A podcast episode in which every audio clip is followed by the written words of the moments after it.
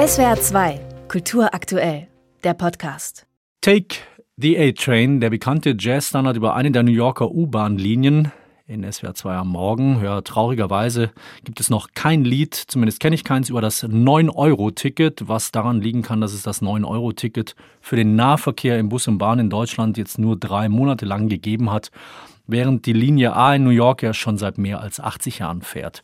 Dafür konnte man mit dem 9-Euro-Ticket aber auch nach Sylt fahren. Für 9 Euro nach Sylt, das war ja so ein bisschen eine Art inoffizieller Slogan oder ein Extrembeispiel zumindest dafür, wie das 9-Euro-Ticket auch funktionieren kann. Wir wollen Bilanz ziehen. Nach drei Monaten 9-Euro-Ticket mit Philipp Kosak. Er ist der Projektleiter öffentlicher Verkehr bei der Denkfabrik Agora Verkehrswende. Herr Kosak, für 9 Euro einen Monat lang Bus und Bahn im Nahverkehr, wenn es sein muss, auch quer durch die Republik nach Sylt. Hat das 9-Euro-Ticket die Erwartungen erfüllt aus Ihrer Sicht? Die Erwartungen waren ja enorm vielschichtig. Das war ja geradezu beladen mit Erwartungen. Die Ausgangssituation war, die Verbraucherpreise sind plötzlich enorm gestiegen. Es sollte für Entlastung gesorgt werden, anfänglich ja nur für die, die mit dem Auto unterwegs sind. Und dann kam die 9-Euro-Ticket-Idee hinzu, damit auch die Menschen mit Bus und Bahn, die damit unterwegs sind, das sind rund 10 Millionen Menschen, die dauerhaft regelmäßig Bus und Bahn nutzen. Und von daher, ja, auch diese Menschen konnten in den letzten Wochen auf jeden Fall kurzfristig Geld sparen. Daher hat es gewirkt. Aber es wurden ja noch größere Erwartungen gestellt. Hat es etwas fürs Klima gebracht? Hat es zur Verkehrswende beigetragen? Und da ist die Antwort ein bisschen differenzierter.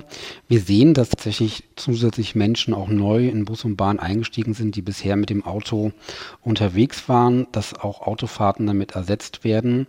Genau zu beziffern, ähm, wie viele Autofahrten hier ersetzt wurden, wie die CO2-Bilanz ist, das ist leider zum jetzigen Zeitpunkt noch nicht seriös möglich. Aber die Menschen nutzen wieder verstärkt den ÖPNV. Das ist ein gutes Zeichen, denn für die Verkehrswende brauchen wir tatsächlich in Zukunft deutlich mehr Menschen, die im umweltfreundlichen ÖPNV unterwegs sind. Also es klingt so ein bisschen nach einer gemischten Bilanz, aber wenn Sie sagen, um jetzt wirklich tatsächlich aussagekräftige Zahlen oder Ergebnisse zu haben, hätte dieses Experiment oder diese Idee einfach noch ein bisschen länger ähm, dauern müssen? Wir müssen uns tatsächlich noch ein paar Wochen gedulden, denn die Studien, die aktuell dazu laufen, die brauchen noch ein bisschen Zeit und die brauchen auch den Nachlauf nach Ende des Tickets, um sicher zu sagen zu können, wie waren jetzt wirklich die Effekte. Die Menschen sind insgesamt wieder mobiler, anders als noch im Frühjahr, als die Corona-Situation noch eine andere war, weil diese Effekte sich überlagern, lässt sich das nicht so ohne weiteres sagen.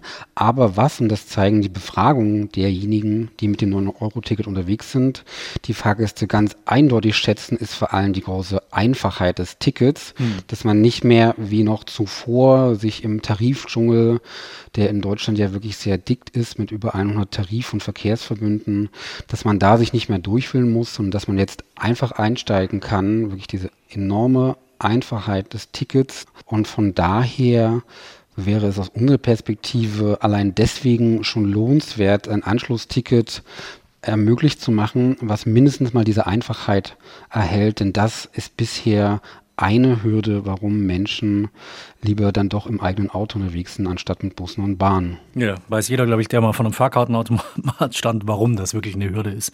Äh, das 9-Euro-Ticket, das läuft jetzt aus Ende August. In den letzten Wochen, da gab es ja schon diverse Diskussionen, ob und wie das weitergeführt werden kann, beispielsweise mit einem 365 Euro Jahresticket oder mit Monatstickets in unterschiedlichster Höhe. Was wäre da aus Ihrer Sicht sinnvoll und auch machbar? Machbar ist grundsätzlich vieles. Die Frage ist, äh, wie groß ist die Zahlungsbereitschaft bei Bund und Ländern, dafür Geld in die Hand zu nehmen. Denn allein diese dreimonatigen Aktionszeitraum hat 2,5 Milliarden Euro Steuern gekostet ich denke, der ÖPNV sollte und muss uns in Zukunft das wert sein und muss uns auch noch mehr Geld wert sein. Aber ich würde auch also kritisch sagen, es gibt andere Stellen im ÖPNV, an denen wir das Geld gerade noch dringender brauchen. Und das ist der Ausbau des Angebots. Denn die Nahverkehrsunternehmen, die sind vielerorts momentan wirklich an der Leistungsfähigkeitsgrenze. Die brauchen zusätzliches Personal, sie brauchen zusätzliche Fahrzeuge. Und das wird nur gehen, wenn Bund und Länder bereit sind, deutlich mehr Mittel für den ÖPNV bereitzustellen. Das ist leider aktuell noch nicht absehbar.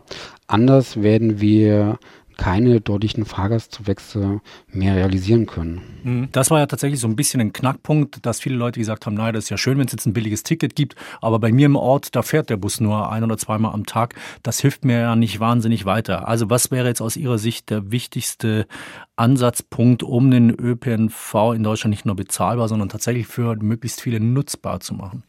Mhm. Wir sehen, dass das 9-Euro-Ticket besonders dort viel genutzt wird, wo bisher auch schon der ÖPNV stark war, wo er bisher auch schon hohe Fahrgastzahlen hatte. Das ist jetzt auch gar nicht überraschend, aber das zeigt nochmal deutlich, dass mindestens die Hälfte der Menschen in Deutschland überhaupt keinen adäquaten Zugang zu einem Bus- und Bahnangebot haben, für, den, für das man bereit wäre, das eigene Auto stehen lassen zu können. Wir müssen an die Ausweitung des Angebots ran. ÖPNV kann nicht, wie es aktuell häufig ist, nur eine Sache der Großstädte sein. Auch die Menschen in den suburbanen Räumen, auch die Menschen in den kleinen Städten brauchen Alternativen für ihr eigenes Auto und für diese Menschen ist eben gar nicht so sehr die Höhe des Ticketpreises entscheidend. Für die Menschen ist entscheidend, dass in Zukunft die Taktfolge der Busse und Bahnen dichter wird und das braucht eine Investitionsstrategie, die wir jetzt starten sollten und die eigentlich ein Nachfolgeticket ganz hervorragend ergänzen kann und würde. Das sagt Philipp Kosok von Agora Verkehrswende, einer Denkfabrik, die sich mit Verkehrsthemen und dem Verkehrswandel befasst. In SWR 2 Morgen haben wir gesprochen eine Bilanz nach drei Monaten 9-Euro-Ticket und darüber, was es bräuchte, den Nahverkehr hierzulande zukünftig attraktiv und bezahlbar für möglichst viele Menschen zu gestalten. Herr Großer, danke Ihnen sehr fürs Gespräch. Ich danke Ihnen. Herzlichen Dank. SWR 2 Kultur aktuell. Überall, wo es Podcasts gibt.